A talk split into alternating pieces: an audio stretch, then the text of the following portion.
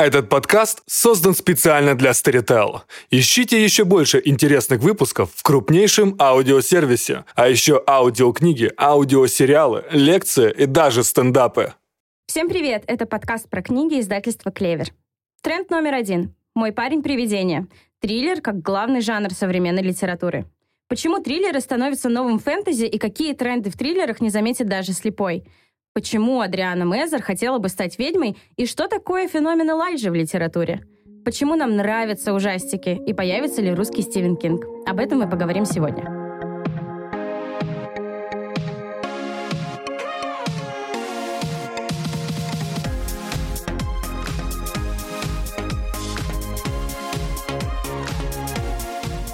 Привет! Это подкаст про книги в России и за рубежом. Мы берем интервью у авторов с мировым именем и знаем кое-что про литературные тренды. А еще мы много шутим. Итак, друзья, четыре девушки из одного издательства. Что может пойти не так? Меня зовут Елена Жданова, и я отвечаю за коммуникацию в социальных сетях издательства «Клевер».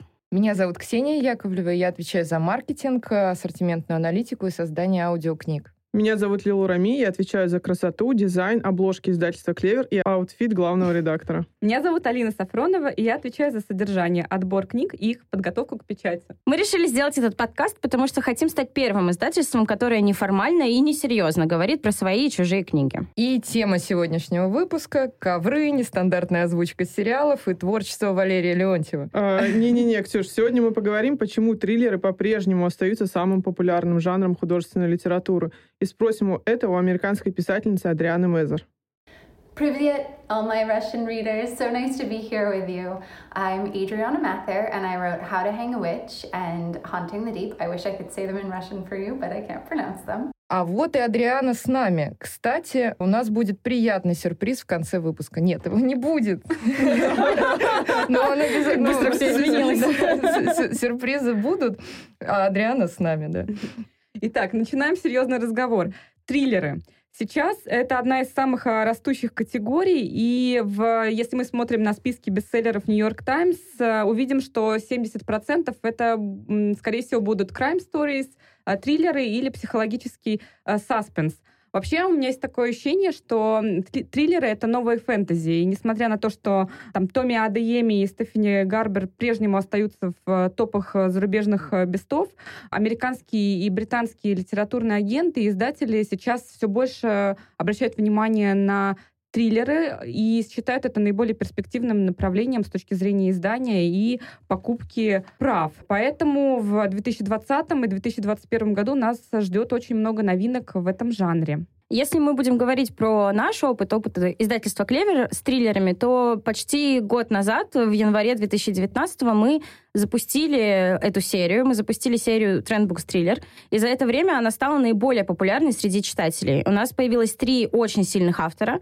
Это американская писательница Меган Миранда, Вульф Дорн, это немецкий писатель, он пишет триллеры с немецким характером, как мы любим про них говорить, и Адриана Мезер, интервью с которой вы услышите буквально через несколько минут. Ну и хочется сказать, что Адриана пишет не просто триллеры, а мистические исторические романы, потому что в «Как повесить ведьму» она говорит про суды в Салеме, а в «Призрачном омуте» про историю Титаника и кораблекрушения. Главная героиня ведьма, один из главных героев э, привидения, и мы о нем очень много поговорим позже. И получается, что здесь две аудитории, а, потому что взрослые особо не замечают эту любовную историю, это тоже интересно видеть в комментариях, зато обращают внимание на исторические моменты. А юная аудитория, конечно, вся влюбляется в привидение. А, Ксюша уже рассказала о главных трендах в триллерах. Это смешение жанров, например, триллер и мистика, триллер со сказкой, как, например, в моей самой-самой любимой книге 19 года «Дом соли и печали», триллер с любовной историей, фрагменты прошлого. А, ну а парень-привидение — это просто герой нашего времени, самый популярный литературный персонаж а, этого года. Рассказываем про феномен Элайджа и привидение из романов Мезер.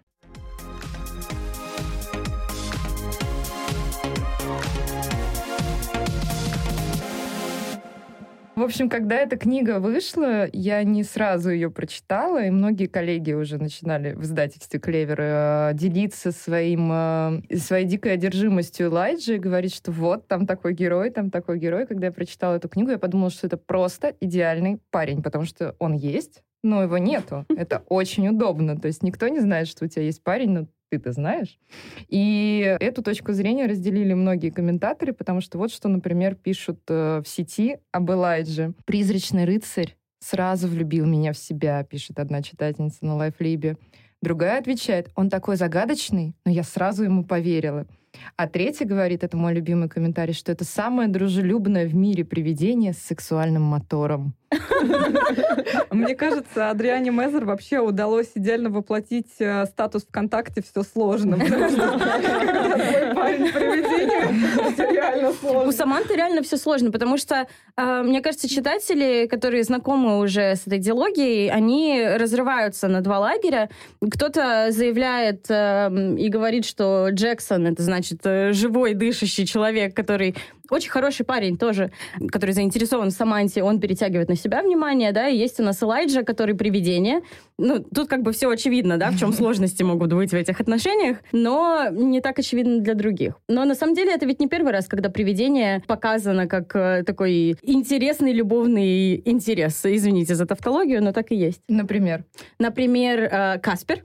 Ну, Каспер не самая любовь. Первая детская любовь так и есть. Мне кажется, что я впервые... Вот это мой первый краш такой. Вот Каспер, когда он перевоплотился в парня, извините за спойлер, если кто-то не видел, он перевоплотился в парня и танцевал с, э, по-моему, кто там, Нина Ричи, не, не Нина Ричи, Николя Ричи играла главную героиню. Ну да, в общем, на один танец он стал мальчиком, и это было прекрасно. Ну и «Привидение», естественно, все мы помним «Гончарный круг». Вообще, это же тоже не первый раз. Я сейчас думаю, например, в тех же «Сумерках», которые начали эту историю, есть плохой и загадочный парень-вампир, и хороший, надежный, который каждые 15 минут снимает футболку. Парень, который оказывается оборотнем. И главная героиня, она тоже разрывается между тем, что человек, который твердо стоит на четырех ногах, на четырех лапах, да, или вот этот вот весь загадочный, томный, холодный, как его звали, Эдвард Каллен. Да. И многие читатели сравнивают, кстати, в комментариях э, «Ведьму» и «Сумерки», но находят то, что «Ведьма» действительно интереснее, потому что есть вот это вот а, связь с историей, с историческими событиями. На самом деле появилась сейчас идея, пока ты говорила, что э, в «Сумерках» такое ощущение, что героиня влюбляется в парня из Москвы, где не видно солнца вообще, да, поэтому он такой бледный и чахлого вида. Из И в парня из Сочи, а. э, потому что он загорелый, накачанный и, типа, любит ходить без футболки. И едет на раздолбанной машине. И живет со всей своей семьей. И тоже может превратиться в животное, если она вдруг не досолит суп. Что победит Волчар. Победит рюмочный или горнолыжный спорт? Да, это каждый должен ответить на этот вопрос для себя. Но все-таки 16 плюс у нас. Ну да, да, извините. Я хотела просто еще один короткий комментарий добавить, потому что я сама просто огромный фанат книги «Как повесить ведьму». Я ее как раз прочитала, мне кажется, там за несколько недель до официального релиза книги и там настраивала весь офис, что всем нужно это прочитать.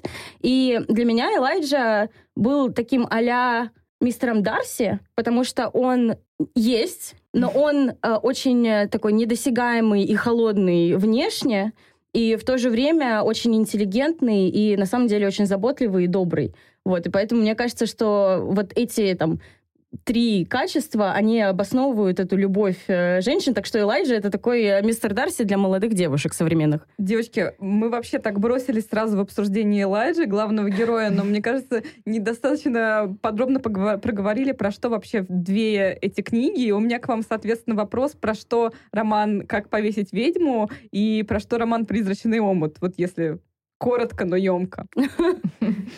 «Как повесить ведьму» — это роман про принятие в новом обществе. То есть у очень многих подростков есть э, тема и проблема перехода в новую школу, переезда в другой город. Это все чаще случается, потому что мир очень многофункциональный, родители могут получить работу в другом месте, переехать и не спросить об этом ребенка. И если ты ребенок, девушка с какими-то внутренними особенностями, или если ты просто интроверт и не очень хорошо вписываешься, то получается, что ты приходишь в новый коллектив, и он уже настроен к тебе враждебно. А в ситуации, как повесить ведьму, Саманта, она не у нее достаточно резкий характер, и она не особо общительная. Плюс она из семьи Мезер, а в Салеме, куда она переезжает, э, в историческом центре расправы над ведьмами, к семье Мезер отношение как к тем, кто не очень хорошо поступила лет 300 назад. И поэтому ее изначально не принимают в школе. И в первую очередь это роман про то, как вписаться вот в это вот сообщество. Ну и во вторую очередь это, конечно, история про предательство. Я не буду спойлерить и рассказывать, но это про то, как самые близкие люди могут оказаться самыми большими злодеями. И это, мне кажется, один из трендов триллера, что хороший триллер, и его секрет в том, что ты не догадываешься, где будет вот этот вот сюжетный поворот, и кто на самом деле убийца. То есть в отличие от детектива, это может быть совершенно неожиданный поворот. Даже если ты подозреваешь кого-то, а ты подозреваешь всех, когда ты читаешь такие истории, все равно даже если ты догадаешься, все равно интересна мотивация этого персонажа, и мне кажется, что у Мезер это прописано просто нереально. Еще один интересный момент э, про обе эти книги, как вы уже услышали, Адриана Мезер, да, и у главной героини та же фамилия. Абсолютно невероятный род вообще, из которого Адриана Мезер э, вышла, потому что с ее семьей случались какие-то сумасшедшие вещи, то есть э, ее там каким-то прапрапрапрапрадедом был Коттон Мезер, да, который написал книгу, с помощью которой выстраивались обвинения ведьм в Салеме. И также ее предки были на Титанике, и они спаслись с Титаника. Э, буквально там дядя и тетя по какой-то там тоже линии семейной. И про это как раз вторая книга. И вот это делает эти книги интересными, потому что это все основано на реальных событиях, и она настолько вплетает вот этот вымысел в правду, что тебе кажется, что так оно и было, скорее всего. Она сама там провела какой-то обряд, посидела, посмотрела, как там все было, села, записала, издала книгу, и вот. Откуда мы знаем, может, так и было. Возможно, так и было. Я верю в это, потому что Адриана Мезер тоже выглядит как девушка с суперспособностями, невероятно красивая, притягательная внешность, очень э, тонкий юмор, очень э, такая какая-то интеллигентность и сила в ней чувствуется. Вот, немножко подробнее про «Призрачный омут» расскажу. Это продолжение истории. Там мы опять встречаемся с Самантой Мезер. Она, как э, главная героиня, мы видим, что у нее уже более-менее наладились отношения с персонажами, да, героями, которых мы встретили в первой книге но ее приключения на этом не заканчиваются. Ей э, начинают видеться сны, да, про то, что она на Титанике, она встречает различных персонажей из Титаника там, и в реальной жизни в том числе, то есть ее сны переплетаются с реальностью, они умоляют ее о помощи, и она пытается эту помощь им предоставить, чтобы максимальное количество людей спасти. И опять же, безумно сильный и сюжет, и отлично прописанные персонажи, отлично прописанный главный антагонист, а, о котором тоже немногие догадались. И некоторые читатели даже говорят, что вторая часть для них была более цепляющей, нежели первая. И опять же мотивирует это тем, что абсолютно невероятная история. Адриана Мезер нашла в сундуке фамильном открытку, по-моему, от э, какой-то своей тоже прабабушки, которая писала про то, что они спаслись э, с Титаника, писала письмо домой семье, mm-hmm. сказать, что все с ними в порядке. Невероятно. Но я хотела добавить, что вторая книга успешнее, потому что там два призрака. Помимо Элайджи, там еще есть кот. Кот-призрак. Это же вообще идеально. Он никогда не умрет. Его не надо кормить. Ему не нужно менять лоток. Он просто есть огромный призрачный кот. Это же круто. Больше призраков, больше успеха. Да. Давайте спросим у самой Адрианы, как она проверяла факты и как работала с архивами для написания своих романов. In terms of my research, I spent months. I mean, I read everything I could. And with the Salem witch trials, it's not that much. There aren't that many accounts of what happened. There are notes from the court and some primary documents, but there isn't that much. There's more speculation than anything. People saying, well, it must have been this or it must have been that. And so, what I did for the Salem witch trials was I just went through all the reasons that people said and then sort of came up with my own idea of what it might have caused this uh, this particular tragedy.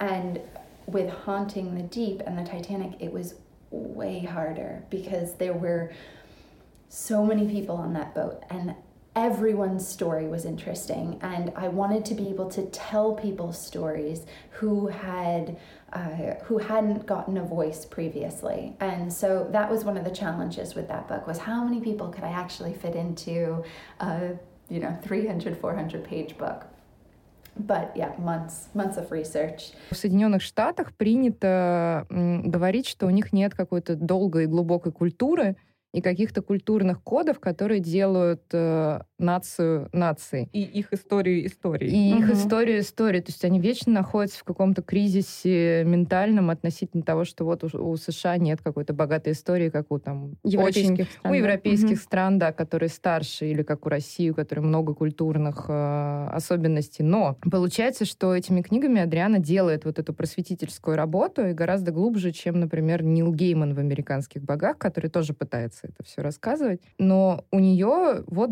две реальные истории. Вот этот Салем, вот этот Титаник, вот эти истории мигрантов, и она очень молодой аудитории дает вот эту связь с прошлым. На мой взгляд, это очень круто получается. Угу. Давайте, наконец, уже спросим саму Адриану Мезер, как же ей удалось создать героя, который разбил сердца всем девушкам от 16 и старше. Oh my goodness. Well, he's just a fun character because he's not your typical guy. He is a gentleman and he is very sensitive, but he keeps everything close to him and he uh, he's a good guy who has a lot of history and a lot of really difficult things that have happened to him in his life. And so that makes it hard for him to open up. So I think people really like him because when you finally get him to open up, you realize, wow, there's all of this underneath, and I didn't know that I was going to like him so much. And so it's sort of a surprise, which uh, usually goes a long way, especially with love interests. Ксюша, расскажи, а что еще пишут в сети? Какие комментарии про романы «Призрачный омут» и как, по-моему, ты встретила просторах интернета. Ну, мне очень нравятся комментарии Элайджи «Я хочу от тебя детей», потому Призрачных. что мне совершенно непонятно, как это сделать технически. Он разберется. Он разберется. Очень многие девушки начинают обсуждать, э, и это тоже круто, тему «А вот я же состарюсь, а он будет такой же молодой, ему там будет 15 лет. Как же ж мы будем-то в старости в моей или когда я умру?» и так далее. И в романе «Призрачный омут» эта тема чуть-чуть затрагивается тоже, да. да, затрагивается, потому что отношения со смертью в молодом возрасте такой достаточно неявное и невыраженное. Через любовную историю, мне кажется, лучше всего об этом говорить. Ну а про «Призрачный омут» мне нравится, что все рассуждают... Э, вот если бы я была на «Титанике», как бы я выжила? Хватило бы мне шлюпки? Что бы я делала? И так далее. Это тоже вопрос про осознанность, потому что в романе поднимается тема, которая частично и в фильме «Титаник» отражена, что пассажирам третьего класса просто не хватало мест, мест. И, и не дали даже возможности спастись. Да, но при этом одна из девушек, которая спаслась вместе с э, родственниками Адрианы, насколько я знаю, это их служанка, которая была в третьем классе, которой они помогли. Угу. Ну, то есть э, и несерьезные комментарии про любовь к Элайджи, они, конечно, будут э, всегда, но и серьезные какие-то темы в сети тоже эти романы поднимают. Да. Да, вообще реализм — это такая очень важная вещь, и очень важно, чтобы автор э, понимал, о чем он пишет, и знал это не понаслышке. Поэтому я на правах редактора рекомендую всем авторам, если вы не вешали ведьм в Салеме... Самостоятельно 800 лет назад. Не начинайте. Не начинайте, не начинайте об этом писать, пожалуйста. Потому что если вы, конечно, не Адриана Мезер, которая знает об этом не понаслышке. И да, вообще такой интересный момент, что я вижу часто, работая с российскими авторами триллеров, очень сложно найти вот эту вот качественную фактуру, и очень а, сложно рассказывать истории, которые ты не прожил и не пережил самостоятельно, самостоятельно. да. Э, это, конечно, вот такая вот боль. Именно поэтому, я думаю, за рубежом гораздо больше триллеров, гораздо больше качественных, э, остросюжетных, э, таких сложных историй, которые в России встречаются реже. И я думаю, что здесь, опять же, есть такая серьезная литературная традиция и американская, и британская, которая еще уходит там задолго до Эдгара По, читать э, про романы, которые любят пощекотать нервы э, читателям. А, а у нас, наверное, в России, кроме Гоголя, ничего и не было. Да, но на самом деле Гоголя жутко читать и смотреть экранизации его книг даже сейчас. Ну, то есть от Вея у меня до сих... Ну, я не могу просто... Вот я э, прокручиваю этот сюжет в голове, и мне жутко каждый раз становится. померла. Лена вышла из студии, и все, до свидания. Но на самом деле, ведь именно поэтому, да, для того, чтобы дать возможность новым молодым авторам проявить себя, наверное, доказать даже самим себе, что есть э, на Руси еще авторы, которые триллеры умеют писать. Мы запустили конкурс, у нас есть конкурс рукописей именно триллеров, который идет уже несколько месяцев э, на сайте хорошего текста. И за это время у нас около 20 рукописей появилось, с которыми мы работаем, то есть мы отчитываем историю. Это не очень много, но где же тогда, если даже вот э, в таких открытых конкурсах не получается, мы можем найти новых Стивенов Кингов и Адриан Мезер, где они прячутся и в чем вообще секрет хорошего писателя? что, может быть, в России просто не принято рассказывать о страхах и о плохих событиях, которые с тобой происходят, потому что хочется держать лицо и писать про любовь, а если не про любовь, то сразу идти в какой-то выдуманный мир, и поэтому столько фэнтези mm-hmm. на русском языке. А рассказать про какие-то страшные вещи, да так, чтобы еще это было интересно, и так, чтобы никто не подумал, что ты э, пишешь про себя, это там не про меня, а про мою подругу, вот с ней был такой случай. Это трудно, поэтому интересно поговорить, а в чем действительно рецепт триллера. А, мы, мы можем спросить у Адрианы Мезер, в чем да, рецепт в чем секрет? настоящего mm-hmm. триллера. What I think makes a good thriller is honestly the same thing that makes a good any book, which is fun and connection. So if you're connecting with the characters and you're having fun reading it, awesome. Could be anything. Could be horror, thriller, romance. Вот он рецепт. Берем три бутылки. щепотка реалий. Да. Три бутылки виски. Три бутылки виски, да. И 17 часов без сна. Полчаса новостей Первого канала. И, и просто записываешь новости, да, меняешь имена. Вот это триллер. Я вчера видела такую шутку, извините, я не могу не поделиться. Типа, девчата, лайфхак что если вам какой-то парень очень нравится, но вы не знаете, что ему написать, напишите ему, что ты думаешь о распуске правительства, кого бы ты взял в новое правительство. И все. Слушайте, вообще, мне кажется, я сегодня воспользуюсь этим советом. Отлично, этим отличный, отличный лайфхак, потому что если он ответит э, тупо, сразу понимаешь, что не стоит не стоит, Да, угу. не стоит знакомиться с ним ты с кем Или вы можете поругаться, даже не начав свои отношения, если он, например, поддерживает. Или придумала шутку на сегодняшнее обсуждение, что правительство распустилось, а ты случаем не распускаешь свои руки?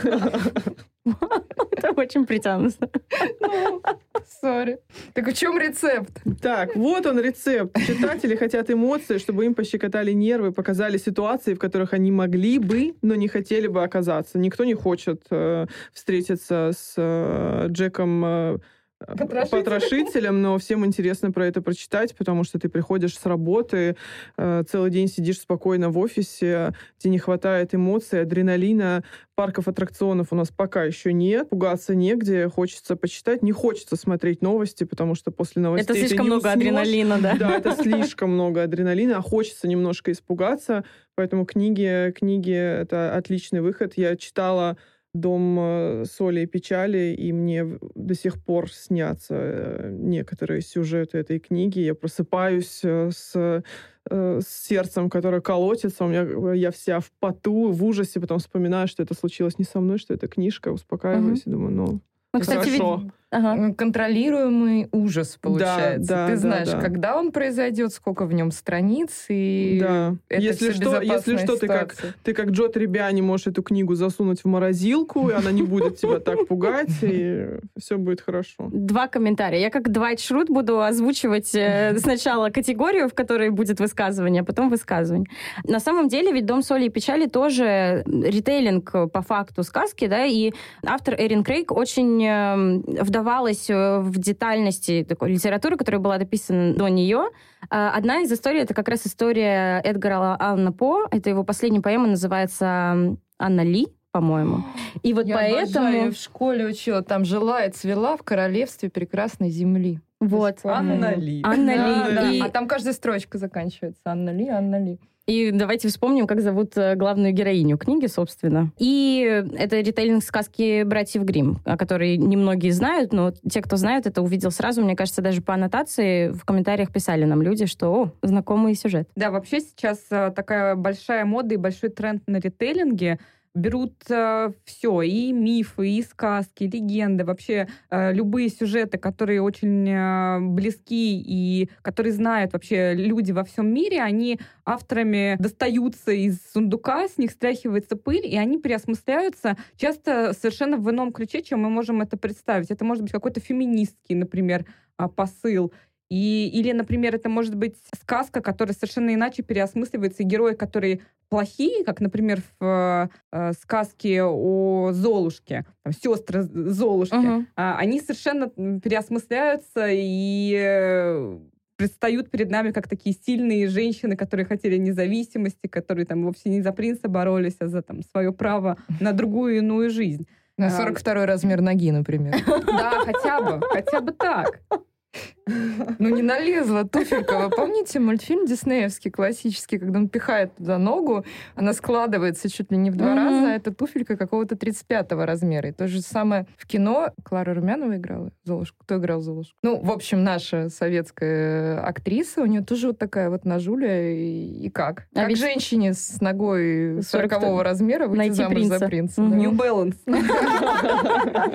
А ведь в оригинальных историях э, там и пятки отрезались отрезались и слетали и пальцы. пальцы. И пальцы отрезались. Поэтому, да, хоррор э, уходит э, своими корнями очень-очень глубоко. Но на самом деле, мне кажется, что вот в плане Young Adult в Россию это пришло немножко позже. И пришло, наверное, даже из кино. То есть кинематограф сначала запустил вот этот тренд на пугающие истории для молодежи, а потом уже подтянулись и авторы опять же, зарубежные сначала. Сейчас видно, что наши тоже как бы пытаются в этом формате ключа писать.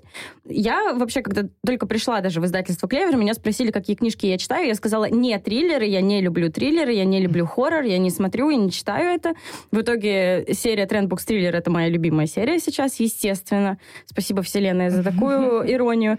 Э, но вот в плане фильмов э, хоррор, э, вот вы помните что-нибудь такое, что зацепило вас очень сильно за последние несколько лет? Вы смотрите такое кино? Я смотрела смотрела такое кино в подростковом возрасте, и я смотрела трэш-ужастики. Есть такая студия Трома, у них мало известных э, фильмов, но в узких гиковских э, кругах это «Токсический мститель», например, такая картина. То есть это ужастик, где ты сразу видишь, что кровь пластиковая, она нарочито пластиковая, что какой-то очень странный сюжет происходит, и ты не боишься. А из ужастиков, которые меня очень сильно на самом деле напугали, я помню, что я ходила на фильм Silent Hill, и он меня вызвал какой-то вот прям ужас. Я из mm-hmm. него выходила, я боялась идти по улице, потому что мне казалось, там была одна из героинь в фиолетовом пальто, и я увидела девушку в фиолетовом пальто и перебежала на другую сторону дороги, потому что мне казалось, что она нападет на меня. Мне кажется, я смотрела все фильмы ужасов, все триллеры, все, все что, а, не знаю, там, задней пяткой э, похоже на фильм ужасов. Я пересмотрела все, все жанры, всех стран, всех лет. И Silent Hill — это до сих пор номер один во всем этом да. длиннющем списке, да, потому что ничто никогда меня так не пугало, как Silent Hill потому что это очень похоже на страшный сон. Ты как будто в, в, во сне это ужасный, ужасный, ужасный сон, который длится там, всю твою жизнь, ты никак не можешь проснуться. И он э именно этим так страшен, mm-hmm. что это как, как будто может с тобой произойти. И, если он тебе приснится, потом неделю будешь ходить с температурой, и это очень... Э, Делаю себе ментальную пометку никогда не смотреть он его. очень страшный. Травмирует он на всю очень, жизнь. Очень страшный. Очень. Да, Ксюша, ты сказала еще такой интересный, интересный момент, что ты любила вот э, ужастики и мистические истории в детстве. И мне кажется, что вообще наше поколение 30-летних, он, он, мы все вот выросли вот на этих э, ужастиках mm-hmm. и читали их в школе. И сейчас вот эта вот волна популярности триллера, она еще связана как раз э, с такой ностальгией по тому, что мы читали и любили в детстве. То есть это вот очень круто зашло одновременно и современным Янга э, Далтам, и подросткам, и, соответственно, уже людям постарше, которые просто хотят поностальгировать чуть-чуть. Вспомнить, да, про черную-черную-черную комнату, черную-черную Гробик там ну, Про это я и хотела рассказать, что все страшилки на русском языке, вот эти про черную руку, занавески, там красные перчатки, гроб на колесиках, это же не совсем страшилки, это переиначивание для детей детей той страшной истории повседневности реальной жизни, которая творилась на да. самом деле, той советской истории. Поэтому детям нужно было какое-то объяснение, и они придумали вот это. У нас такой истории, как с Кинки Клауном, например, который лег э, в основу «Оно», как Мгм. и истории книги, так и фильмов, у нас ее не было. То есть у нас не было действительно выдуманного персонажа. Все наши выдуманные персонажи не выдуманные. Мгм. И, И это страшно. если мы говорим о том, что триллер на русском языке российскому автору трудно написать, что же говорить про хоррор, я вообще не понимаю, где взять источник страха, который не будет, не будут ассоциировать с политическими или социальными какими-то Мгм. событиями. Ну, кстати, мы интересную такую тему подняли в плане того, почему детям вообще заходят э, страшилки, да, и вот повспоминали там себя. Ну, как бы я лично, как я говорила, до, до того, как я пришла в Клевер, я не любила страшилки читать, по крайней мере, и слушать. У меня как бы не было такого опыта.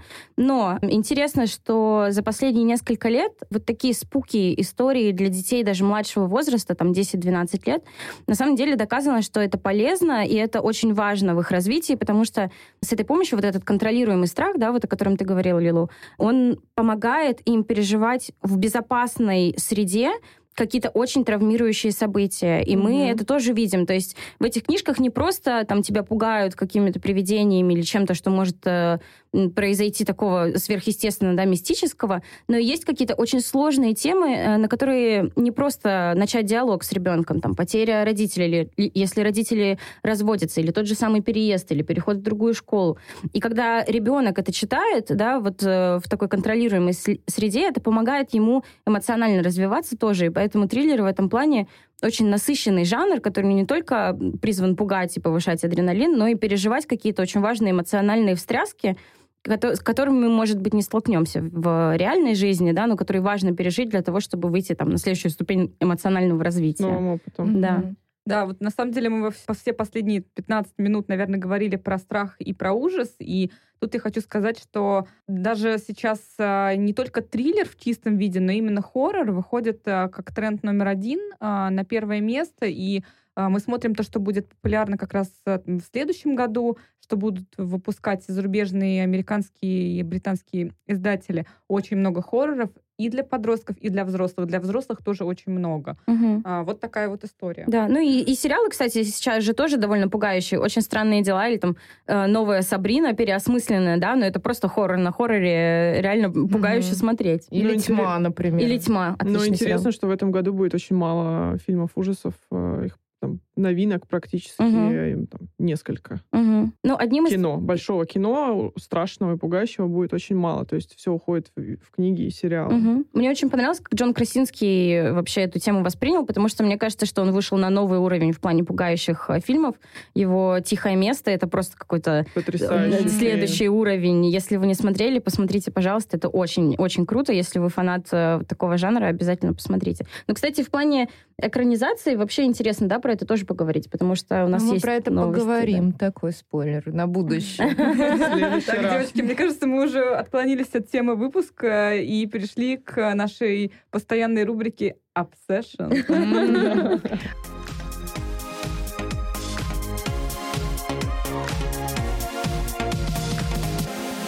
Так как мы первый раз это делаем, я расскажу немножко, что это рубрика о том, что нас волнует, что было для нас э, лично, для каждой из нас актуально на прошедшей неделе, и какие-то наши вот зависимости в хорошем смысле от фильмов, сериалов, музыки и, и чего-то такого. Алина, у тебя есть потрясающая история про ковер. Я не зря сказала про ковер в начале выпуска. О да, Obsession этой недели — это ковер, который неожиданно появился в моей жизни и в моей квартире, вопреки тому, что я Это очень хоррор?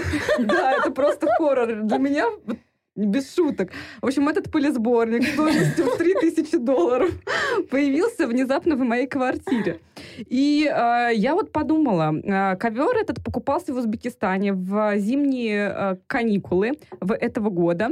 В принципе, нужно было его купить, э, проведя торг. В принципе, в Узбекистане все покупается и продается только через э, переговоры, только через снижение цены. И мой друг сказал, что я не умею это делать, я не буду торговаться, давай ты. И тут я поняла, что у меня, оказывается, большой накопленный опыт проведения торгов, потому что я этим занимаюсь на работе фактически каждый день. И что самое смешное, стоимость одного ковра, это 3-5 тысяч долларов, это примерно стоимость авторских прав на одну хорошую книгу, там, зарубежную, бестселлер, скажем так. И торговаться с узбеками, это примерно то же самое, что торговаться с литературными агентами или авторами. Потому что нужно... Они предлагают свою цену, ты предлагаешь свою. Дальше начинается такой ряд серьезных переговоров жестких. И, э, ну, тут такая, наверное, шутка прям совсем жесткая будет. Если бы э, узбеки торговались как литературные агенты, они бы, пожалуй, выходили на площадь и говорили, эй, ребята, у меня тут хотят ковер купить за две тысячи, кто даст три? Ну, вот э, примерно так происходит на литературном рынке. Я вам скажу, что э, узбеки — это просто дети малые в сравнении с э, литературными агентствами. Вот, в общем, такая, такая, такое у меня обсессион. Покажи фотку. Я Видео Ловите в соцсетях фотографию ковра. Если можно, я лучше на триллер поменяю. Я слышала, что Узбекистан — это экономическое чудо 2019 года. Я представила, что если в Узбекистане появится литературное агентство, которое будет продавать или покупать права, то как оно будет торговаться с учетом этого коврового второго следа. А я думаю, что нам надо предложить нашему шефу, чтобы он помимо книг еще и открыл мини-бизнес, связанный с коврами. Мы будем сидеть на коврах и заниматься книгами. И книги будут приходить э, в ковры тоже заключенные. Если ты вспомнишь его кабинет... Э, он убрал ковры. Он убрал ковры? Да. Наверное, он увез их домой, чтобы мы не топтали их. Ладно, я хотела рассказать тоже такой немножко интернациональный тренд. Мне внезапно стало очень интересно Франция и все французское, хотя я не рассматриваю для себя пока что какую-то страну для переезда. Меня как-то стукнуло по голове, что мне нравится Франция. И во многом в этом сыграла роль книжка Даны Делон. Сейчас будет анонс. Делон. Даны Делон. А, Артур, Луи и Адель, которые мы выпускаем буквально через несколько недель. недель. Ну, когда этот выпуск будет, э, выйдет, она уже будет продаваться. И, э, Алина, ты мне дала эту книжку, чтобы оценить, э, сделать ли аудио сначала или сделать ли бумажную версию сначала. Я начала ее читать. И она просто стопроцентно попала в меня, потому что я тогда занималась боксом, главный герой боксер. Она про французскую ривьеру, а я очень люблю Ниццу, и мне очень нравится там находиться. И э, там с огромной любовью описано, например, французское искусство, импрессионизм. Главная героиня очень живая и непосредственная. Все сошлось, и я подумала, наверное, такой магический эффект на людей оказывает Франция. Поэтому я буду учить французский язык и через пару недель поеду в Париж. Вот, такой обсессион, да. Yes. Лилу, какой у тебя обсессион? Пальто! Когда это было? У нас пару недель назад была съемка с Монки на обложку нашей э, новой книжки. 29 декабря. 29 декабря это было, прям перед Новым годом. Э, «Быть как все». Холли Борн. Холли Борн. Еще раз скажи, скажи еще раз. Холли Борн. Мне кажется, у нас э, Лена и Алина профессионально должны просто называть имена и фамилии. Имена и фамилии, да. Вот. И на этой съемке было очень много красивых и очень модных э, женщин. Э, я насмотрелась, вдохновилась, и почему-то мне в голову ударило, что мне нужно красивое пальто, потому что красивые ботинки у меня есть, куча одежды у меня есть, а тут все, значит, вышли на улицу, у всех потрясающая верхняя одежда, а я в драном пальто, которому 17 лет. И я решила, что мне срочно нужно пальто, и последние три недели каждое утро и каждый вечер я тратила на то, чтобы э, найти себе что-нибудь. Ты нашла? Я нашла. Ты же, ты же видела мою прекрасную бежевую чебурашку? Да. Я нашла. Очень уютно. Тебя было уже приятно обнимать, и сейчас я, вдвойне. Я прям, чувствую, я прям чувствую, что я должна буду, когда выйдет книжка с этой э, обложкой, я должна буду сфотографироваться именно в этом пальто, даже если будет уже солнце, зелень и слишком тепло для него. Символ вдохновения. Слишком тепло, да, я вот прям... Нет-нет, книжка выйдет еще в тот момент, когда ты будешь носить пальто совершенно точно, потому что в марте у нас обычно снег лежит. Да. А, ну, а судя книга, с нашей погодой, да, знаешь. Да, книга Холли да, Борн да, «Быть как все» выйдет в начале марта, конце февраля. В начале марта, я повторяю, в начале марта. Прием, прием. Осталось только я со своим обсессионом. Мой обсессион на сегодняшний день — это сериал Good Place. Наверное, этот обсессион длится уже, ну, минимум год. Я обожаю этот сериал. Я считаю, что он один из самых смешных, один из э, лучших сериалов, которые сейчас выходят. Если кто-то с ним не знаком, э, обязательно познакомьтесь. Мне кажется, на русском он называется либо «Хорошее место», либо Хорошее в лучшем, место, да. в лучшем мире». Да, я видела тоже альтернативный перевод. Он от э, создателя таких сериалов, как «Бруклин 9.9», который я тоже обожаю, «Офис», Этого человека зовут Майкл Шур. Я просто ему поклоняюсь. Мне кажется, его чувство юмора — это что-то невероятное. Он э, создал этот сериал, который рассказывает нам про то, что происходит после жизни, и предлагает нам э, такую немножко философскую, наверное, историю про то, как э, все события нашей жизни и все наши поступки влияют на то, как мы после этой жизни будем существовать и жить. И там абсолютно милейшие главные герои, которым проникаешься любовью буквально там на протяжении первых трех серий. Тебя очень затягивает, очень динамичное развитие сюжета. И главную роль там играет Кристин Белл, которая невероятно добрая в реальной жизни, очень талантливая актриса, невероятно талантливая певица. Она озвучивает в оригинале э, в «Холодное сердце» Анну, поет э, просто божественно. Вот. Так что если вы искали, чтобы такое доброе, веселое посмотреть из коротких смешных сериалов, посмотрите «Хорошее место». Я вам отвечаю, вы не пожалеете. Но мы будем о сериалах много говорить в следующем выпуске. И похоже, что мы записали первый подкаст. Я хочу сказать большое спасибо нашим друзьям из Storytel, с которыми мы делаем это вместе. А за то, что вы послушали наш первый подкаст, э, мы ничего вам не подарим. Слу- Слушайте дальше.